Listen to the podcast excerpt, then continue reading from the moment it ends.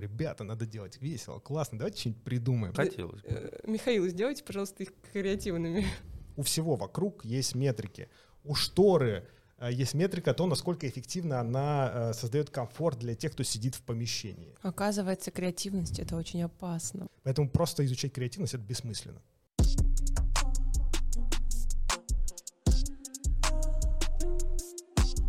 Да, всем привет. Э, С вами в эфире подкаст «Эксперт Патроном». Э, Как всегда, здесь Виталий Пенигин и... И Ольга Ворожейкина. Да, Но не только мы сегодня в студии, с нами еще Михаил. Да, меня заметили. Всем привет, я Миша Герасимов. И меня сейчас представят, да? Я могу это сделать, а можешь Да, да. ты представиться. Да, хорошо. Я занимаюсь тем, что я помогаю э, разным компаниям разрабатывать креативные идеи новые и также обучаю людей креативности, потому что сам себя когда-то обучил, и оказалось, что это интересно, и это можно масштабировать, и всем про это рассказывать, и будет и мне приятно, и людям тоже интересно.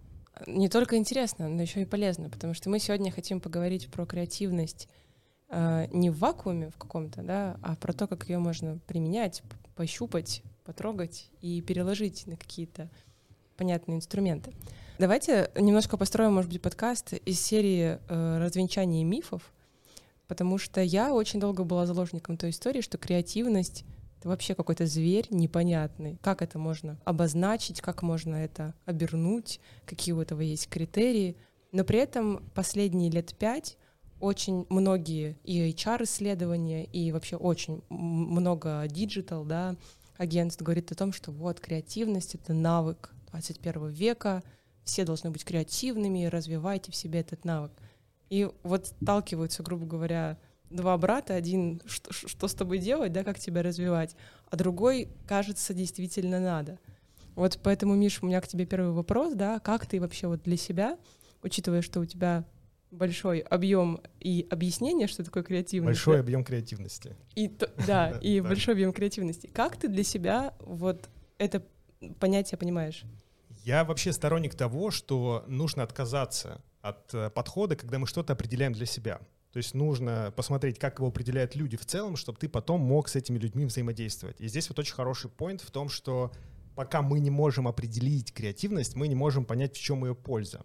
И мы не сможем ее на себя как-то нацелить, чтобы ее развивать. Если мы посмотрим какие-то отчеты, да, например, о компетенциях будущего в мировом экономическом форуме, которые они публикуют, там в кластер какие-то форсайты, форсайт-сессии, которые проходят. нет, там просто ребята собирают со всего мира э, Ага. опросы руководителей, э, управленцев и говорят, вам чего надо вообще? М. Вам от работников что нужно? И оказывается, что кластер креативности, он будет у нас практически во всех топах, вот там топ-10 по любой категории, я не знаю, там технологии, энергосфера. Если мы возьмем любую географию, там будет где-то креативность. Но когда мы смотрим, что входит в этот кластер, оказывается, что это по сути ну, все, что про э, creative problem solving, то есть про то, как решать сложные задачки, про то, как внедрять и развивать инновации.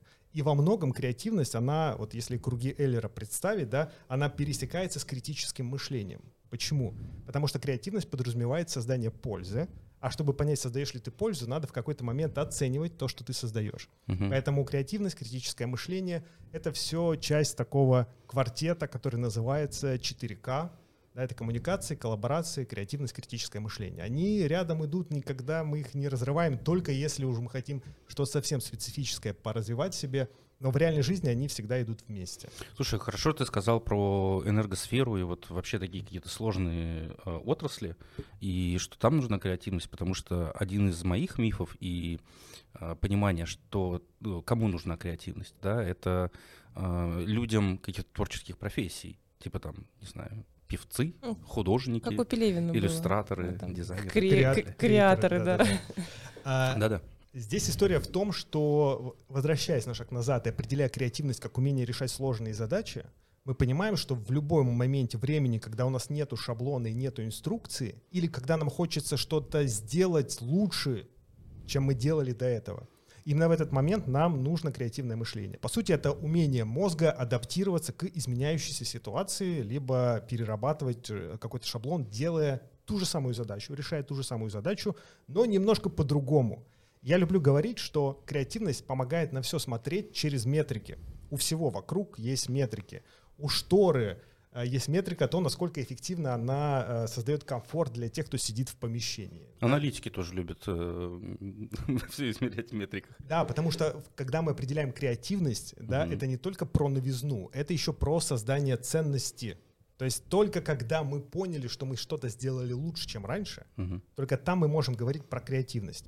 А вот то, что э, ты определяешь как певцы, художники и прочее, это вот такой маленький домен креативности, который относится, я не знаю, там, к перформативной, перфо- перформанс креативности, то, что связано, например, со стихами, выступлениями и прочим. Мгм. Это вот кусочек, я не знаю, там одна четвертая, наверное, одна десятая от креативности, потому что есть еще научная, э, инновации, everyday creativity и другие разные кластеры, которые просто не пересекаются. Это маленький кусочек. Я просто думал, что когда я делал первые свои онлайн-курсы и э, вставлял в них какие-то мемы из интернетов, да, то я был очень креативным. Как только мозг принимает решение сделать что-то немножко по-другому, и, не знаю, вставить смешную музычку в свою Мгм. лекцию, или переделать формат э, того, чем мы занимали- занимались раньше, это как раз э, ну, вот шаг креативности. Это то, что как раз становится видимой креативностью, то, что ученые пытаются измерить и говорят, дают опросник и говорят, на этой неделе ты сделал что-нибудь по-другому, ты сделал что-то, что не делали твои коллеги. И ты заполняешь такие опросники, и потом оказывается, что ты, э, ну, у тебя там выше креативная продуктивность, например. М-м, Поэтому это интересно. все оно.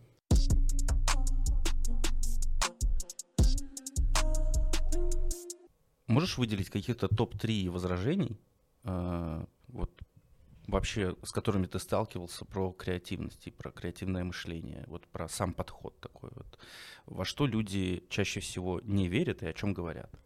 Но базовое э, возражение, с которыми я сталкивался в начале, э, были связаны с моим возрастом, потому что я достаточно рано этим всем начал заниматься, и когда ты приходишь, Мгм. например, тебе 26, там 27, и ты приходишь к линейным руководителям территориальных подразделений какой-нибудь большой компании и рассказываешь им про то, что, ребята, надо делать весело, классно, давайте что-нибудь придумаем.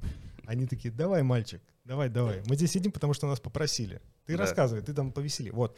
Вначале, конечно, э, нужно признать было себе какую-то экспертность. Когда это было преодолено, начались новые какие-то трудности, потому что э, всякие ребята, например, разработчики, всякие ребята из технической сферы, им э, очень сложно иногда принять тот факт, что ты работаешь с чем-то изначально воспринимаемым как не алгоритмизируемое. То есть им говоришь, ребята, надо мыслить, например, я не знаю, расфокусированно.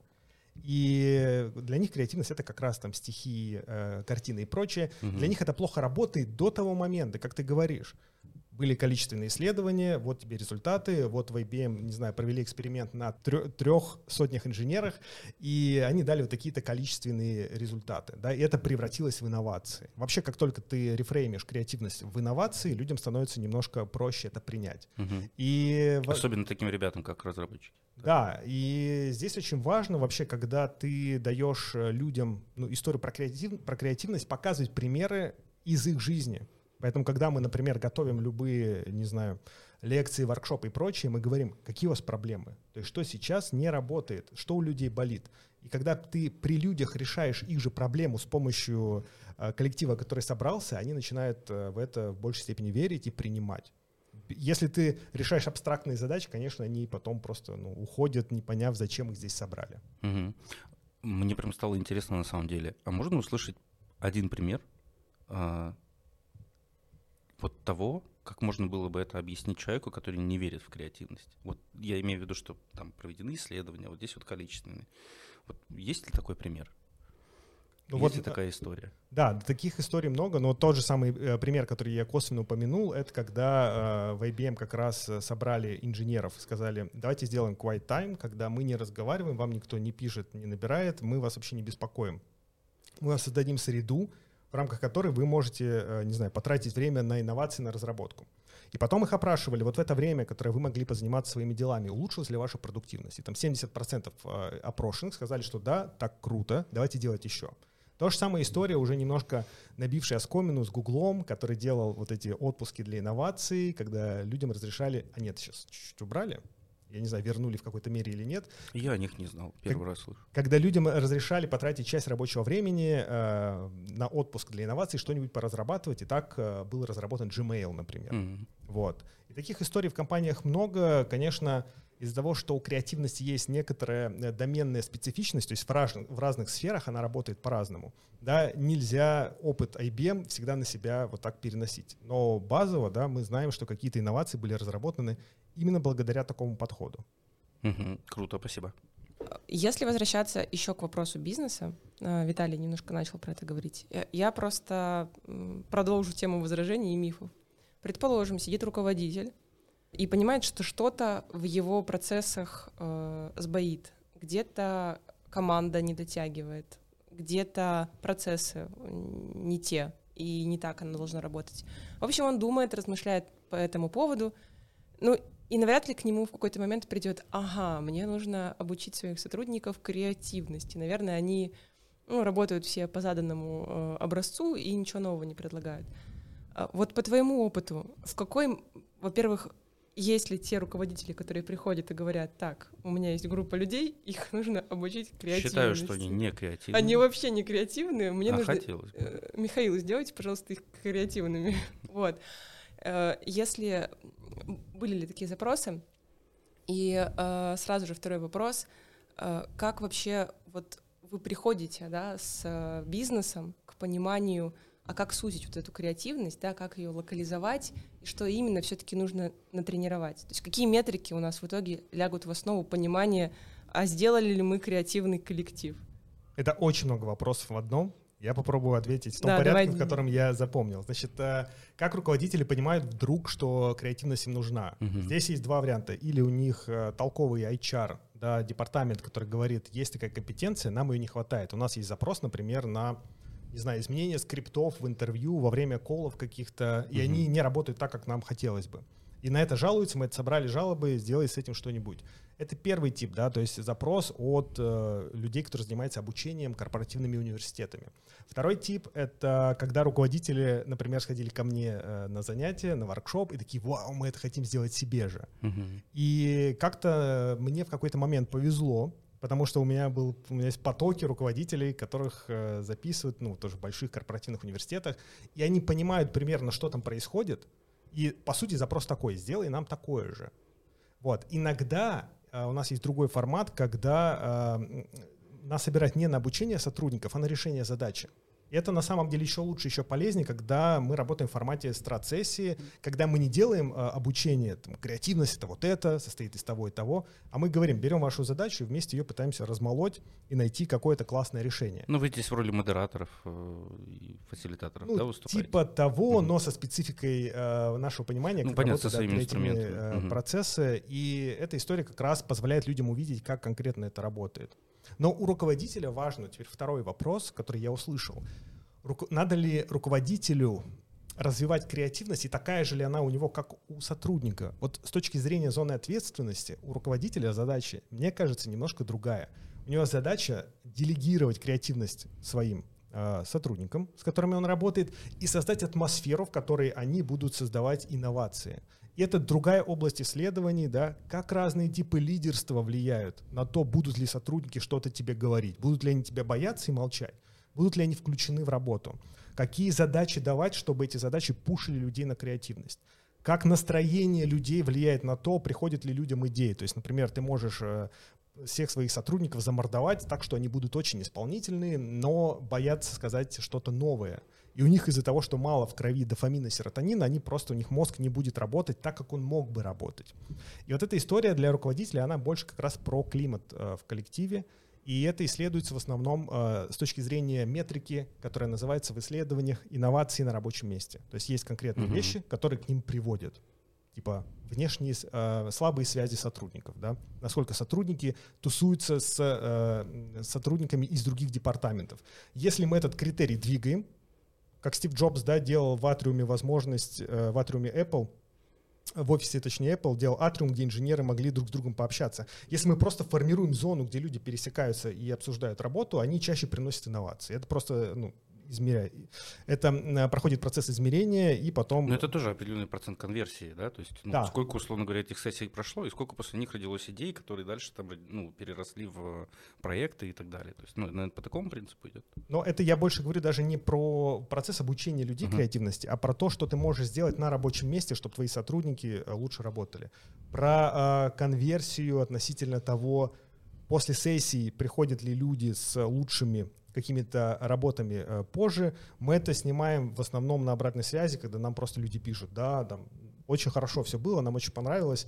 Гадости пока не пишут. Вот за последние много лет гадости писали мало, и мы, я думаю, что не у всех да, э, этот э, параметр сдвинулся, да, и все стали креативнее вдруг. Но э, по обратной связи, да, у людей вроде как жизнь креативная налаживается.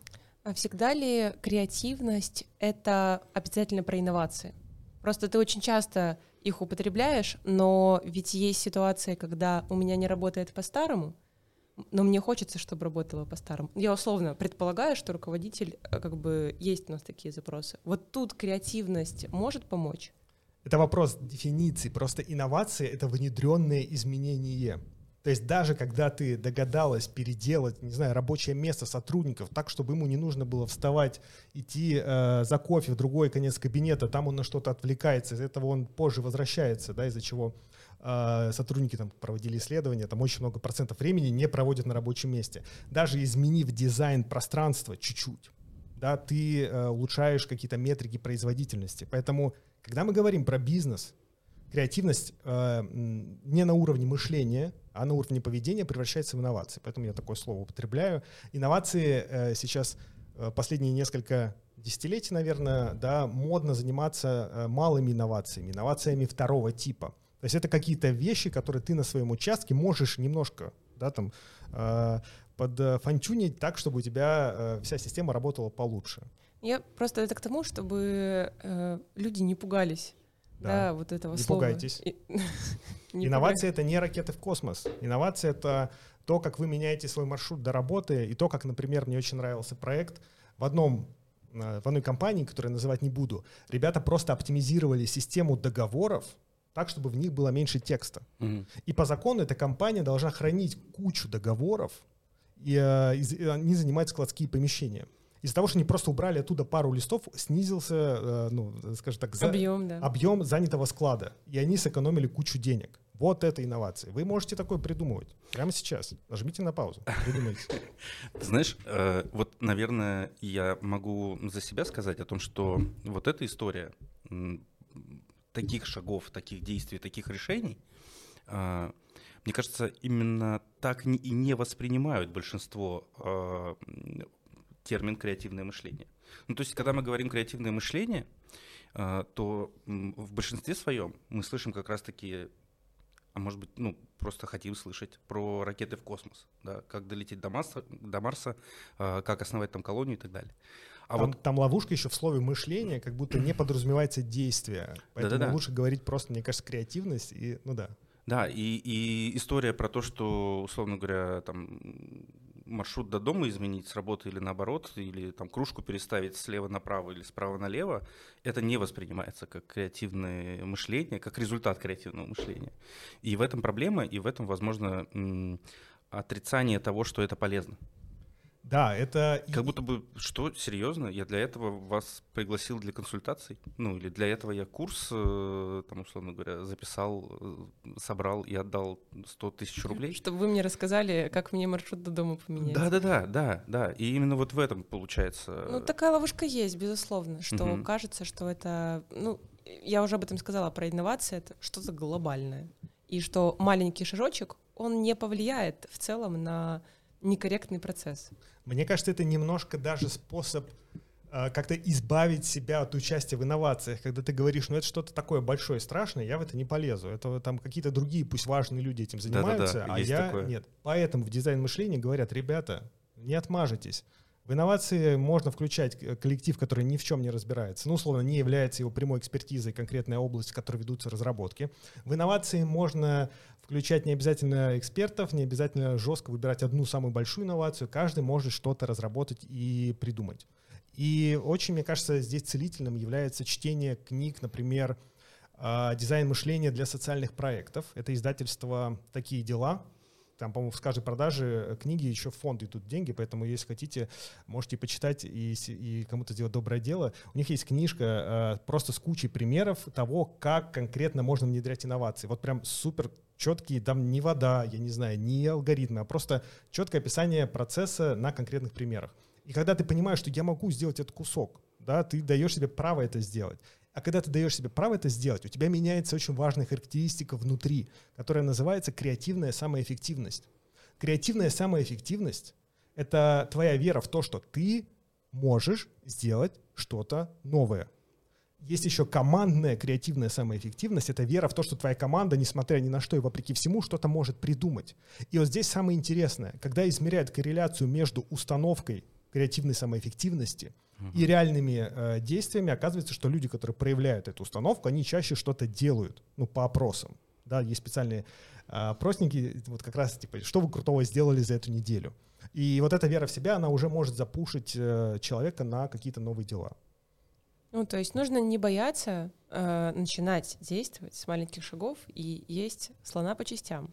Но если говорить про команду, то еще нужно верить в то, что твоя команда способна вообще придумывать что-то новое. Потому интересное. что когда иногда и собираются команды крутейших профессионалов, но они думают, что я-то классный, а они не очень классные. И вот эта команда звезд, э, да, а, проигрывает, я не знаю, другой команде, которая просто более собрана. Это, угу. конечно, уже сложнее замерить, это скорее так эмпирическое наблюдение, да, как это работает, на моем опыте тоже. Иногда крутая команда не, при отсутствии веры в эту самую команду просто никуда тебя не приводит. Угу. Ну, поэтому и появляются вот эти вот кроссфункциональные команды, которые, ну, условно говоря, там люди из вообще различных отделов э, с различными должностями, но которые решают какую-то конкретную бизнес-задачу, возможно, вообще не относящуюся к их прямым обязанностям.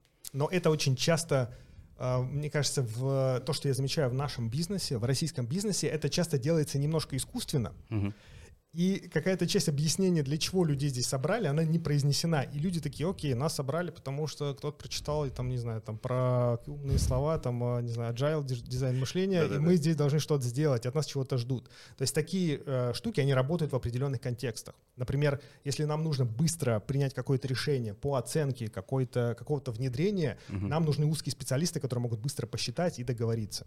Если нам действительно нужна какая-то э, прорывная штука, да, на каком-то моменте мы можем позвать других людей, которые вдруг подкидывают нам идеи, но не надо делать из этого культ, потому что многие компании э, пытаются как раз сделать это так, чтобы в переговорку всех за шкирку и говорят, закрывают их и говорят, давайте, вот, придумывайте. И так не, угу. не всегда работает.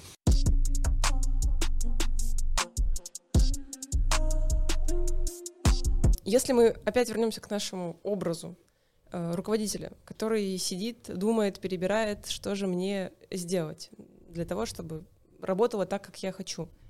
Есть ли какие-то уже типовые запросы, где креативное мышление точно сработает, точно поможет, и его нужно развивать? Как я уже говорил, и это мое искреннее восприятие креативности, это любой запрос, связанный со сложными задачками, которые, как нам кажется, я не знаю, были решены первым попавшимся решением, повторяют решения конкурентов, например, угу. или которые, где решение взято с первой полочки, и есть ощущение, что можно по-другому и лучше сделать. Нам часто приходят, например, такие ребята, которые говорят, «А, мы классно работаем, у нас есть конвейер э, входящих задач, но мы понимаем, что в этом конвейере в какой-то момент мы начинаем использовать одну и ту же опцию решения. Да? Это называется функциональная фиксированность когда мозг, э, встретившись с конкретным решением, которое много раз сработало до этого, думает, надо так делать всегда. И в условиях, когда у тебя мало времени, много задач, э, ты, твой мозг думает, окей, вот это уже работало, это безопасно, мы уже один тендер с такой штукой выиграли. И начинаются одинаковые презентации, одинаковые решения, одинаковые меры, не знаю, стимулирования и удержания работников. Это как раз э, связано с тем, что в организационной креативности, когда мы исследуем творчество инновации в орг-контексте, да, давление времени и давление, э, не знаю, там, мало ресурсов, э, жесткие дедлайны, оно как раз креативность занижает. Там очень много есть факторов, вплоть до физиологических, почему наш мозг так делает. Но он так делает. И нам как раз э, приходят э, часто ребята, которые вот осознали этот момент, сняли его и хотят попробовать как-то по-другому.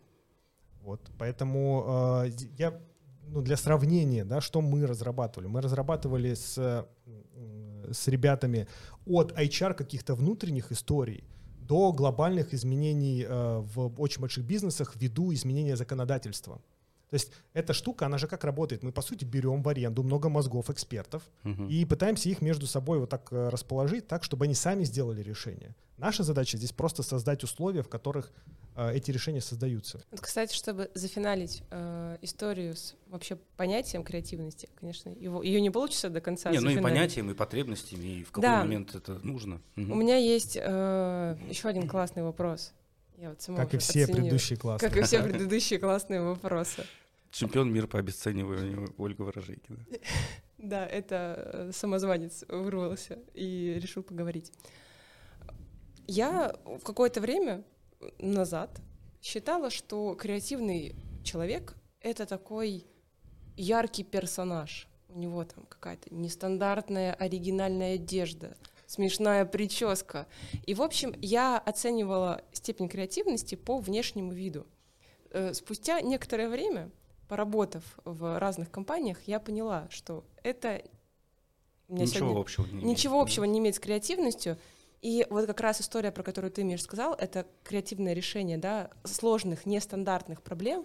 Вот это гораздо ценнее, если человек мыслит так, что мы решаем задачу, которую а непонятно, как ее решать, а мы ее решили. Вот это гораздо ценнее. Поэтому мой вопрос с чем связан?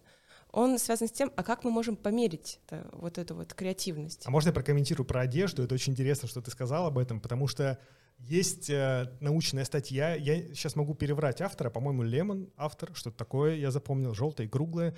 Он, значит, э, у него есть прям цитата про то, что почему экстравагантная одежда не является э, креативностью. У, э, в, у Роберта Макки, история на миллион долларов, э, это уже сценарная креативность, он как раз говорит о том, что э, когда вы пытаетесь всегда быть оригинальными, это тоже шаблон, то есть это, в этом не всегда есть ценности, э, ценность. И э, был такой эксперимент в 1978 году э, в Беркли. Э, значит, э, опросили людей о том, кого вы считаете в вашей сфере креативными. И у них, видимо, много денег, потому что, когда они опросили людей и сказали, кто здесь самый креативный, они смогли их еще пригласить и поселили их с учеными в одну общагу ну, общагу я, наверное, упрощенно говорю, наверное, там классный дом какой-то. И наблюдали за ними. То есть исследователи жили с тем, кого они считают креативными. А, насколько я помню эксперимент. И потом они как раз проверяли гипотезу, как раз в 78 году так и думали, что это будут какие-то там, я не знаю, длинноволосые, чудные э, ребята и так далее. Оказалось, что это люди, открытые новому опыту, из богатых семей, которые оценивают свое детство как несчастное. То есть они обеспеченные, образованные, но немножко недовольны своей жизнью. И люди, у которых, например, э, как там написано, практически э, эстетическое восприятие проблем. То есть для них э, вот, описать проблему, почувствовать, вот где там соль, где там дырка, это ну, сродни искусству. И как раз они развенчивали стереотип о том, что вот э, креативные люди, они такие. Мне тоже часто говорили, а что у тебя одежда такая скучная? Я хожу обычно в Олимпийках. Я э, сегодня надел э, вот такую одежду. Мне сказали, приходи не в черном, тебя не будет видно на заднем плане. Вот. А так-то я тоже хожу в супер скучном, потому... и дизайнеры все ходят в черном. Да, это вообще не про это. Отвечая на вопрос, как померить креативность, это так сложно это просто, это, ну вот базово, да, как самый любимый тест, тест на дивергентное мышление. Вам говорят, придумай максимальное количество применений для микрофона. Я не знаю, можно драться, и можно, не знаю, туда можно побитбоксить, его можно использовать. Белье можно вешать. Как украшение, вешать белье, я не знаю, э, сделать... Очень из... оригинально. Э, да, это называется, кстати говоря, тоже в Креатив... Экстремальная креативность. Креативности в обучении есть такое, э, мне понравилась, понравилась цитата, э, soft killing идей — это когда тебе дают какой-то комментарий, такой, знаешь, такой лайтовый, но подчеркивающий то, что то, что ты сказал, сейчас не очень классно. Да-да, есть такое. Из-за этого люди потом закрываются, ну там в школе, вот э, среди детей. Такой микробуллинг, так, да, да, через слушай, коммент. Это, это, это в каждой квартире происходит. В каждой квартире, к сожалению, в каждой школе. То есть, по сути, э, преподаватель, который хочет дать обратную связь полезную, делать ее травмирующей, ребенок больше ничего не скажет. Так вот, а, возвращаясь к... Вот это самый скучный тест, но он просто хорошо происследован, потому что там э, брали детей в 58 по-моему, году, через 20-40 э, лет их угу. проверяли. У тех, кто хорошо сдал тест на альтернативное применение скрепки, Потом, э, значит, через 40 лет были... Миллиона долларов? более вероятно было больше творческих успехов. Вот это считается самым таким каноничным, самым заисследованным, но и немножко критикуемым способом измерить креативность, потому что классные современные ученые говорят, это только самый поверхностный слой. Это не считается, потому что, ну, вы там что-то понимаете, но вот это кусочек креативности. Базово сейчас, наверное, именно с точки зрения орг-среды, мне нравится метод э, согласованных экспертов, у него там более сложные названия, когда креативность замеряется в конкретном э, домене, ну, например, мы делаем подкаст. Вот наш подкаст сейчас записывается. Мгм. И нам интересно понять, насколько он креативный. Мы берем экспертов по подкастам, я не знаю, там э, либо-либо другие какие-то студии, не знаю, э, э, гибели э, империи, да, ну, в общем, самых крутые подкасты, и показываем мы наши, и говорим, вам как оно? Независимо друг от друга.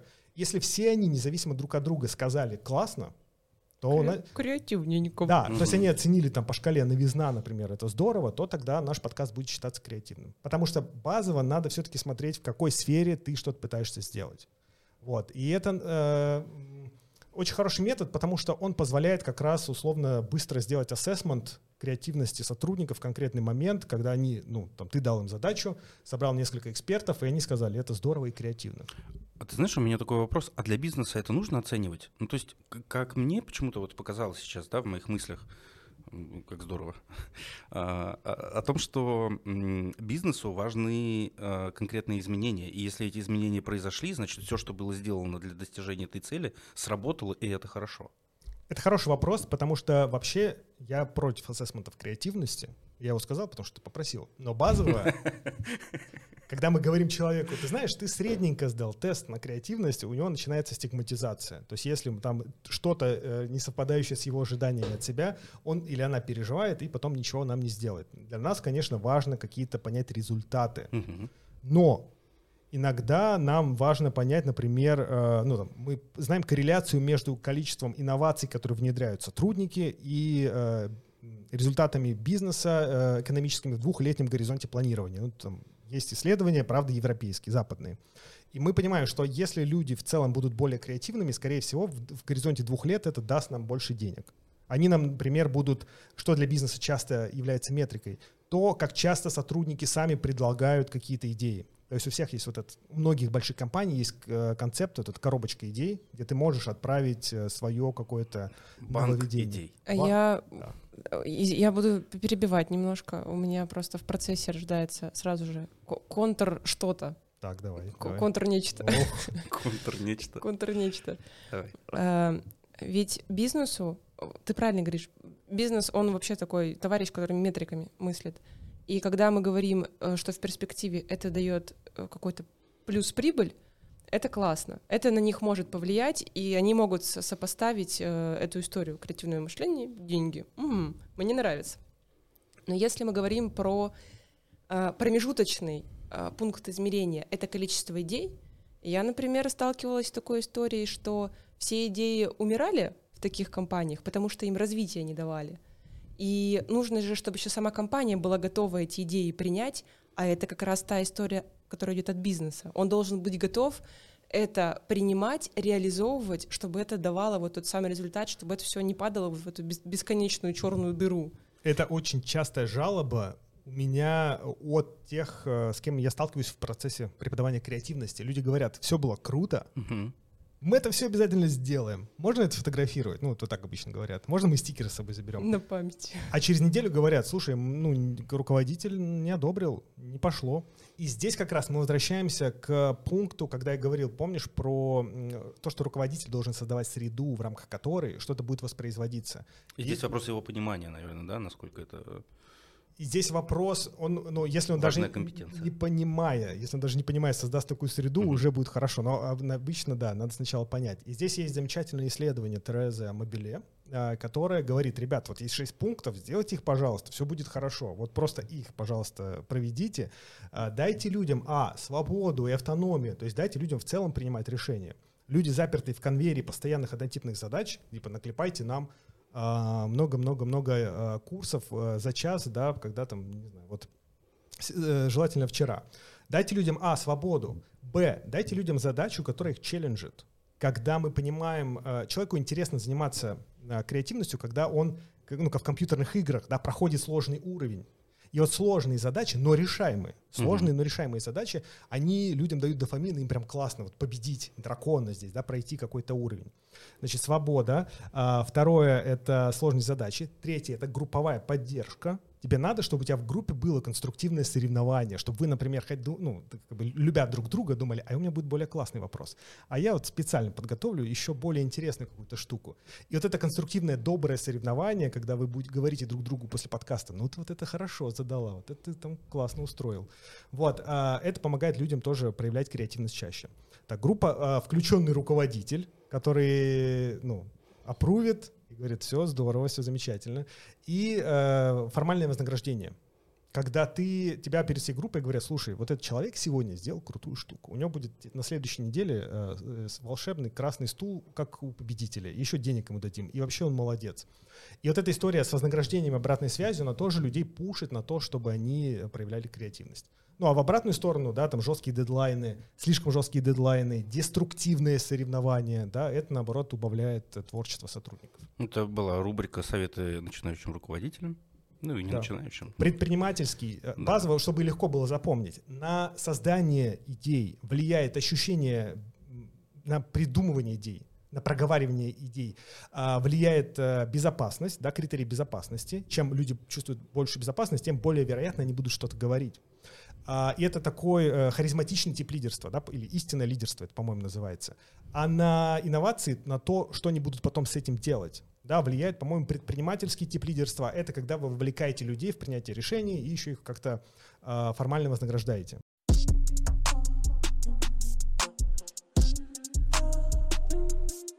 Как вообще строится программа обучения по креативности? Ну, то есть есть же запросы э, у корпоративных университетов, разработайте нам, пожалуйста, курс по креативности, который мы положим в свою библиотеку курсов, и, собственно, наши сотрудники будут его изучать. Но ведь одним курсом в асинхронном формате, когда э, сотрудник один на один с компьютером или с телефоном изучает креативность, это ну, как бы не, не вырабатывает навык. Вот какие еще мероприятия или ну, как вообще должна строиться эта программа? Я, я бы тут еще разделила. Мне кажется, тут есть история, когда нужно обучить пару-тройку человек, да, и это какая-то небольшая группа, у которых есть там понимание стратегических задач, и они как бы вообще понимают, что происходит. А есть история, когда э, руководитель может принять решение или HR, да, что нужно. Поэтому просто изучать креативность это бессмысленно. Какие-то базовые знания по креативности. И это такое массовое обучение, может быть, даже какой-то массовый онлайн-курс, я не знаю, какой mm-hmm. формат. И вот там, наверное, по-другому строить. Но это моя гипотеза, что вот это индивидуальное, групповое и такое массовое обучение креативности, оно будет отличаться. Если очень упрощенно говорить, да, на что мы можем влиять? Это на знания, на какие-то навыки, да, и на установки человека.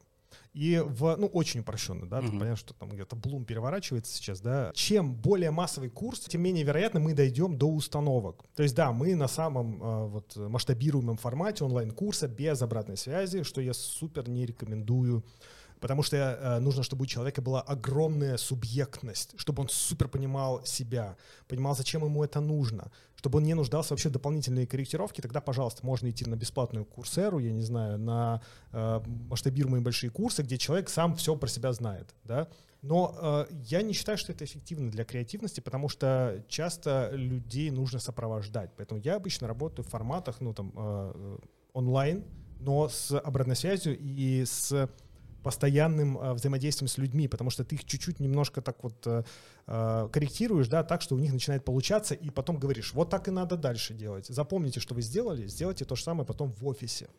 Поэтому, чтобы повлиять действительно на э, установки человека, надо его ну, супер давать э, плотную обратную связь, чтобы на навыки, да, он понял, как конкретно это работает и сделал э, метаперенос на свою работу. Тебе тоже нужно за ним следить и с ним разговаривать или с ней.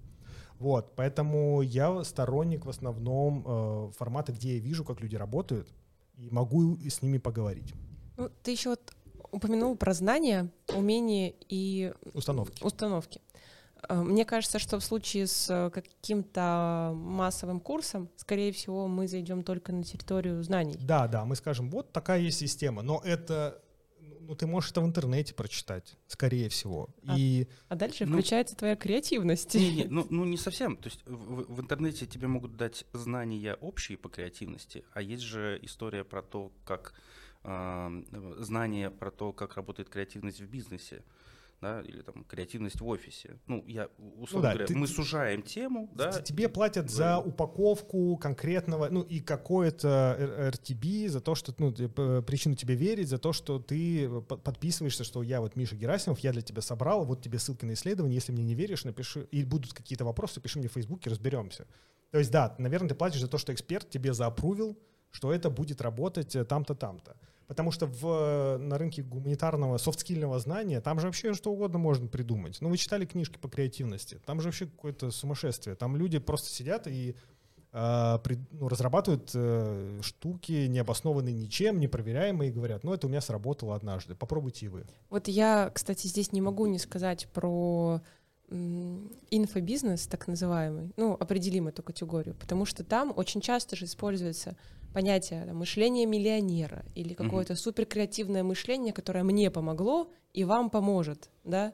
И мы вот, э, когда у нас- мы записывали подкаст про критическое мышление, у нас- был у нас такой, и мы как раз обсуждали, что вся эта история с тем, что как-то у одного сработало, и давайте-ка это масштабировать, оно не подойдет, потому что ты не повторишь те же самые условия, те же самые там входные данные и те же самые связи, которые вот у конкретного человека возникают. И даже если ему это помогло стать богатым, успешным и классным, и всеми любимым, не факт, что тебе это поможет. То есть э, вопрос в том, что креативность, ну вот возвращаясь к истории с тем, как ее применять, а- она очень же вариативна, и она не зависит от э, конкретной позиции твоей вот в данной точке. Креативность, э, когда проводят метаанализ. Метаанализ — это когда собирают 100 исследований и сверяют их э, результаты между собой, да, потому что что-то в психологии есть проблема с воспроизводимостью исследований. В целом, одному исследованию никогда не верьте, смотрите только метаанализы. А, И там, соответственно, в эффективном креативном обучении подчеркивается несколько вещей. Да? Одна из них — это то, что люди действительно получают сдвиг в креативности, если ты им даешь алгоритмы и фреймворки. Ну, то есть понятные вещи, э, принципы, скажем так, которые можно воспроизводить. И вторая вещь — это реальные кейсы. То есть э, тебе лучше заниматься не креативностью, а, а вот как раз creative problem solving, когда ты говоришь, вот задача похожая на твою, давай ее попробуем решить. А давай попробуем еще другую задачу, которая немножко отличается. И только тогда человек может это унести куда-то в офис, и только тогда это будет работать. Проблема книжек по креативности в том, что в основном они говорят о креативности в общем, но ее не существует. Сейчас у ученых, а, насколько я помню последние данные, э, консенсус в том, что есть э, ну, какая-то общая ну, вот, креативность э, подразумевается, но базово, если ты хочешь ее поразвивать, иди в конкретный домен. То, что подходит писателю, не факт, что будет подходить э, дизайнеру. Даже э, вербальная и образная креативность, их э, результаты тестов по ним не коррелируют между собой. Поэтому просто изучать креативность — это бессмысленно. Ну да, э, такое ощущение, что то, как, с какой скоростью мы развиваемся, да, и то, где мы можем эту креативность применить, а, что уже так не сработает. То есть раньше, условно говоря, когда, я не знаю, есть ли какой-то, какая-то дата в истории, которую можно считать днем креативности, днем рождения креативности? Да, это примерно т- 3 или 5 сентября 1953 года, а, когда Гилфорд э, вернулся со Второй мировой войны и стал э, президентом Американской психологической ассоциации. Он э, вышел к людям и сказал, ребята, давайте изучать креативность. Все такие, чего? Мы же вообще это как-то не очень не любим и уважаем. А он сказал, давайте. И с этого времени, э, вот после речи Гилфорда, все это плотно началось, и исследований креативности. э, Следующий год исследований креативности было столько же, сколько за 23 года до этого. Вот. Ну и вот я про то, что, условно говоря, началось то, наверное, с какой-то конкретной сферы или отрасли, или конкретного, не знаю, там, с, конкретной задачи, которую нужно было решить. Да, и, И потом вторая. Их можно было решать одним и тем же способом. Потом их сравнили, поняли о том, что нет, там не получается так, как мы решали прошлую задачу. И вот это, это древо, так скажем, да, вот настолько разрослось, что уже невозможно действительно а, одну сферу и одни решения, да, и одни подходы применять к другой сфере или другой отрасли. Поэтому и важно, даже когда мы говорим об асинхронных курсах, а, в коих мы с Олей, да, эксперты и знаем, как их делать, а, важно учитывать вот эту вот отрасль, а, ну, для, для кого-то это делаешь, да, для кого-то кейсы практические, да, там, применимые к э, тем компаниям, в которых ты собираешься этот курс э, запустить. Ну, я завершу просто вот эту Давай. историю с э, некоторым э, с пустотой, да, которая чувствуется иногда в книжках, в курсах, в статьях, в статьях. Да. Э, возможно, здесь как раз и есть э, тот нюанс, о котором уже Миш сказал. Это, по сути, знание да, креативность, наверное, это тот процесс, который э, требует очень участия очень многих других твоих качеств, и, и их развивать чисто через знания не получится. Это все-таки навык очень такой сложный, да, многогранный. И вот если креативность рассматривать как навык, я думаю, что можно, да, так, э, ну. Мы, э, здесь такая есть история, сейчас немножко сделаю мини-лекцию про то, чтобы тоже мы креативность чуть-чуть подрасширили. Дело в том, что как сейчас, наверное, одной из таких удобных, понятных концепций является концепция 4P, когда P, э, каждая P отвечает за э, вот определенную часть креативности. Вот креативность как навык — это P, которая процесс, которая э, вот как мы мыслим. Uh-huh. И мы здесь учим фреймворки, алгоритмы и так далее. Но там же есть person, это про то, что мы чувствуем. Например, если у нас высокая внутренняя мотивация — мы лучше креативим. Это, то есть про личностные какие-то? Да, личностные да? характеристики, их отдельно измеряют. Это просто отдельный опросник со своим инвентарем вопросов да, о креативности, который измеряет, например, то, насколько ты считаешь, что тебе креативность нужна в жизни. Явля... Делаешь ли ты концепт креативности части своей личности? Да, и вот от того, будешь ли это, ты это делать, может зависеть больше, чем от того, насколько хорошо ты знаешь фреймворки. Есть еще одна P, которая product, которая про то, насколько ты понимаешь а куда ты ее применяешь. То есть можно абстрактно выучить много фреймворков, но у тебя нет продуктового понимания, куда ты его приземляешь. Там э, я могу быть очень креативным в рекламе, но потом я прихожу в образование, и оказывается, что там вообще ну, немножко не то нужно. Что-то из рекламы мне помогает, да, сейчас заниматься образованием из рекламного прошлого, но э, здесь другие правила игры. И тебе нужно знать, как э, формулировать конечный продукт, чтобы проявлять креативность. И четвертая P, э, она отвечает за среду. Это как раз то, что мы обсуждали. То, насколько среда подталкивает или мешает тебе разрабатывать новое. И только в, четы, э, вот, э, в самой упрощенной вот, эти, вот этой системы из четырех P ты можешь проявить креативность. Если ты воздействуешь только на одну из них и учишь фреймворки, ну, и при этом ты не уверенная в своей креативности девушка, с, например, с низким эмоциональным интеллектом или с высокой алекситимией, то есть ты там не можешь разобраться в своих чувствах, да, это просто тебе не даст проявиться ну, твоему творческому навыку. Поэтому надо работать со всеми четырьмя пи.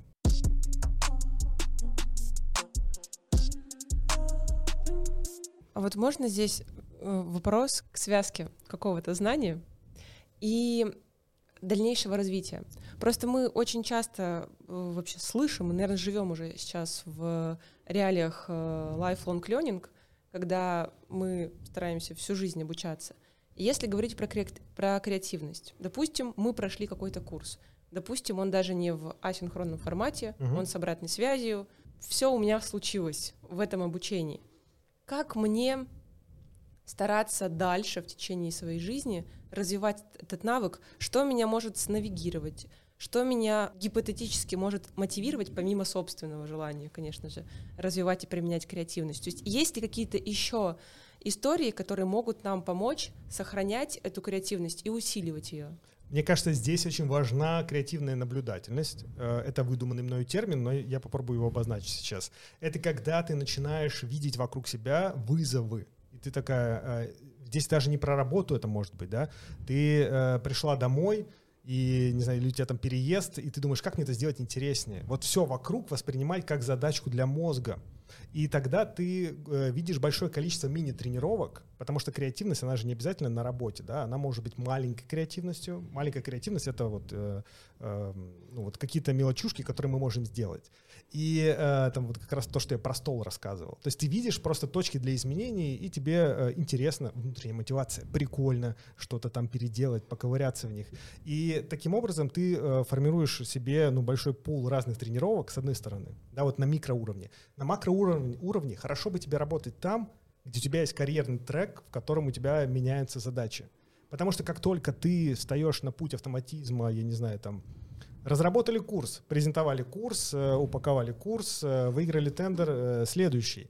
Как только ты понимаешь, что ты, твой мозг не фиксирует 10 последних выигранных тендеров, потому что они для тебя слились в одно что-то, тебе надо подумать, где я могу улучшить свою креативность. Я занимался, чтобы себя поразвлекать, танцами, театральщиной в Google School ходил, подкасты записывал, просто чтобы попробовать новые опыты, потому что есть уже установка, не потому, что я не считаю, что я классный, на всякий случай, но просто у меня есть потребность, потому что я очень плохо танцую. Да? Это все, что я рассказал, это не значит, что я могу вот сейчас прям да, сделать па. Но есть потребность пробовать новое, и хорошо бы в себе ее воспитать. И тогда у тебя в каждой точке будет много э, креативности. Где-то маленькая, да, где ты пробуешь что-то в первый раз, где-то большая про креативити, да, как, ну не про, наверное, ну да, про креативити, когда ты создаешь, ну, супер новый курс, да, создаешь свою свой новый формат, который все потом начинают у тебя уже воровать. Да, мы уже поняли, что креативность — это такой очень привередливый зверек, которому нужно много э, внимания, нужна соответствующая среда, нужна мотивация, безусловно. В общем, очень много компонентов, которые при правильном уходе дадут свои результаты. У меня вот мы все говорим про надо, про где будет работать. А есть какие-то истории, где креативность, ну, вообще лучше забыть про это слово, его не использовать и даже не упоминать. А, есть жесткие конвергентные структуры, например, связанные с инструкциями по посадке самолета да, или по каким-то, может быть, у хирургов, по, по тому, как проходит операция, да, там, открытая на сердце, да, а здесь, наверное, лучше не, не всегда экспериментировать, потому что, э, ну, там, система задумана определенным образом. Но даже в этой системе у тебя есть возможность в другой, менее, э, может быть, э, опасной части как-то, не знаю, сделать что-то интереснее. Вот когда э, пилоты самолетов приветствует пассажиров какой-то необычной фразой, это запоминается, это делает полет э, приятным и интересным. Вот э, мелочь, которую может себе позволить человек в жесткой конвергентной системе, которая влияет на самом деле на э, бизнес-метрики, потому что у тебя удовлетворенность от сервиса, она улучшается. Поэтому, ну, потому что ты снимаешь тревогу и так далее. То есть в целом везде можно что-то поменять, ну, за самым редким исключением, когда, ну, там, не знаю, есть опасность, либо тебя попросили, а ты вот хочешь, я не знаю, там, посвоевольничать, сделать по-другому. Угу. Но таких систем очень мало. Я вот только самолеты до хирурги у меня в голове. Может быть, кто-то еще есть. Может быть, кто-то, кто не дает андронному коллайдеру, который перезапустили недавно, превратиться в черную дыру. Может быть, у них тоже есть определенные инструкции. Ну, я думаю, что еще один есть момент, где это не стоит, не то, что какая-то сфера. Ну, мы не будем об этом говорить. Не-не-не, я, я, я, я понял, про что ты, но нет. А, когда... Интрига. Так. Пример. У тебя есть проект, а, а, осталось два дня до его сдачи, и, допустим, что-то пошло не так. И нужно, условно говоря, сделать остаток работы по определенному инструктажу. Потому что на кону, не знаю, там деньги, репутация, еще что-то. Но сотрудник, которому ты поручаешь это, он говорит, а можно я это сделаю новым экспериментальным способом? И ты говоришь, нет, пожалуйста, не надо, два дня осталось. Ну, то есть вот в этой ситуации, мне кажется, тоже, э, то есть это неприменимо к отрасли, но вот конкретная ситуация, который, в которой просто ну, не стоит. Да, вот Слушайте, у нас была такая ситуация, когда сотрудник решил переписать код э, проекта, который мы должны были сдавать, ну, просто переписать, потому что, потому что он некрасивый, не, некачественный. Ну, на самом деле нет, там были э, предпосылки, но это вот к вопросу о том, что мне кажется, там наоборот э, может возникнуть креативное мышление. Типа, как это за два дня-то сделать? Здесь есть э, много разных комментариев, попробую их структурировать. Первый, креативность подразумевает ценность. Если ты своим решением ценность уничтожаешь, мы не считаем это, ну, ученые, исследователи не относят это к креативности. Mm-hmm. Типа, они так защитились от того, что вот все, что плохое, это не креативность, это вы сами там на, на, напортачили. Что такое хорошо, что такое плохо. То есть если ты метрику ломаешь, и продукт в итоге не выходит, то это считается, я не знаю, может быть, э, диверсии какой-то проектной. А вторая вещь. Есть такая замечательная теория, теория незавершенного творческого акта, которая говорит о том, что всегда в момент времени то, что ты сделал, можно доделать еще, дописать, э, не знаю, там, в, внедрить в какой-то современный пост, арт-постмодерн, еще раз перецитировать mm-hmm. это как-то. И в этом смысле, конечно, ты никогда вообще не завершишь свой проект, потому что его всегда можно делать как-то по-другому, но важно помнить, что в, в определенный момент он должен каким-то быть. Это скорее про то, что не всегда, конечно, надо экспериментировать. Так, и третий поинт э, про э, вдруг в последний момент что-то появится такое необычное. Здесь есть несколько исследований. Во-первых, если ты очень сильно стрессуешь, у тебя прям адреналин, э, стресс, который ты воспринимаешь как стресс, тебе плохо от него, ты, скорее всего, вряд ли что-то классное придумаешь, твоему мозгу будет сложнее придумывать. Если у тебя стресс такой, что ты просто на кортизоле включенный очень, и тебе прям прикольно это, то есть ты, тебя челленджит то, что ты за два дня что-то сделаешь, но ты сделал еще э, э, резервную копию, да, на всякий mm-hmm. случай, а, то, наоборот, это может помочь тебе разрабатывать. Здесь вот в зависимости от того, насколько для тебя субъективно э, стрессово ну, вот, делать что-то в последний момент. И еще одно исследование есть э, про то, что значит, лю- людей заставляли проходить очень скучные тесты, э, которые их выматывали. То есть у них голова просто вообще не соображала, да, и у них из-за этого расфокусировалось мышление, насколько я помню. И когда они сильно уставшие, им вдруг э, в голову приходила крутая идея какая-то. Вот, и может быть, действительно, если ты устанешь, ты прям очень запарился и ничего не смог решить, ты э, в последний момент тебе, тебе действительно может прийти классная идея. Вот. Но опять-таки все то, что э, тебе надо давать оценку, насколько все-таки опасно э, то, что ты делаешь, да, с точки зрения бизнеса. То есть э, пойти ли на этот риск. Потому что как раз э, мне понравилась формулировка про то, что в инвестиционной теории креативности там подразумевается, что креативность все-таки это такой конструктивный риск, когда ты в конце должен получить прибыль от своей идеи. Ну, прибыль там любого толка метрика. Оказывается, креативность — это очень опасно. А у креативности есть замечательное тоже определение про то, что это созидательное разрушение. А, то есть это действительно опасно, потому что это ломает системы. Но в конце, да, вот то, что мы сейчас здесь говорим, а не сидим на деревьях и не бьем по фруктам палками, да, а, э, подразумевает, что мы много раз прошли процесс изменений. И креативность — это любое изменение общественное, подразумевающее развитие. Вот, поэтому без нее просто мы бы с вами ну, не эволюционировали, в смысле, в техническом, конечно.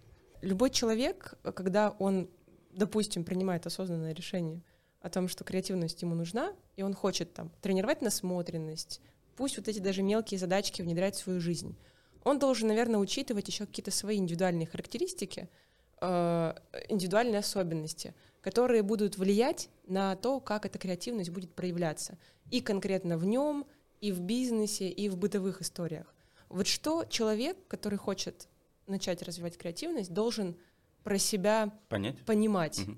Ой, я на этот вопрос не смогу, наверное, ответить, потому что то, что моя экспертиза чтения исследований, потому что у меня все-таки методологический гуманитарный профиль, я так худо-бедно могу читать э, психологические исследования, интерпретировать, э, но вот все, что касается нейрофизиологии, я могу просто, скажем так, снимать верхний слой. То есть я могу прочитать исследование и понять, ага, радость, э, там, серотонин, дофамин улучшает креативность, кортизол ну, на каком-то уровне может включить, а большой стресс уменьшить. Ага, прогулка э, улучшает креативность легкая, но там не надо гулять постоянно, потому что у этого есть продолженный эффект. То есть я, наверное, на уровне того, какие вещи в нас могут э, пушить креативность. Там, если мы много пьем алкоголя, у нас уменьшается объем памяти, мы в последующем ухудшаем свои креативные навыки. Но ты, например, говорил про связку э, эмпатии угу. и эмоционального интеллекта, да, с э, креативностью. Ну, это, это скорее, наверное, больше к психологическим каким-то э, описательным моделям, потому что, ну, насколько я э, могу об этом судить. Да, действительно, есть три вещи, которые я уже проговорил, можем их еще раз зафиксировать, которые могут, которые показывают корреляцию с креативностью. Первое — это эмоциональный интеллект, Потому что то, насколько мы можем понимать других людей, может, например, э, нам э, помогать лучше понимать задачу и работать в группе. Это низкая алекситимия, то есть то, насколько мы можем описывать свои чувства и понимать, что с нами происходит. И все, что связано с навыками э, креативной уверенности, когда мы думаем, что все-таки мы достойны того, чтобы что-то сделать. Ну и есть еще разные ценностные установки, но это уже такая тоже отдельная лекция. Могу сказать, что можно погуглить. Интересные исследования, по-моему, в Вышке делали, когда исследовали, например, креативность э, по географии на Кавказе и в Центральной России, и проверяли, какие установки там, могут ее подвигать, э, продвинуть вперед, а могут ее ограничить. Достаточно интересный материал. В общем, включите наш подкаст руководителю, которому вы хотите донести мысль про то, что креативное мышление необходимо. И не сомневайтесь в себе. Просто попробуйте. Можно все, что мы говорили, звучит очень сложно, но работает на уровне здравого смысла. Вы просто должны пойти, не должны, но вам прикольно будет что-то попробовать, и вы увидите, как ваша кровь наполняется разными приятными э, нейромедиаторами, гормонами, и потом это войдет просто в привычку и будет работать само. Вам даже ничего не надо будет делать, ваш мозг э, автоматизирует креативность. А мне кажется, что многие из наших зрителей и слушателей, э, слушая нас, да, и слушая Мишу, очень многое на себя смогли примерить и понять про себя, насколько есть внутри креативность, насколько там достаточный такой запал, да, вот, что им мешает это сделать, и какие, возможно, если они руководители, да, наши зрители, вот, э, какие ошибки они, возможно, совершают в своей работе, и в данный момент, да, не пускают в свою жизнь, в свою профессиональную среду креативности. Миш, спасибо тебе большое за то, что был с нами, это было очень круто, благодарю тебя. Спасибо большое, что всем позвали. Пока. Да, всем пока. Всем пока.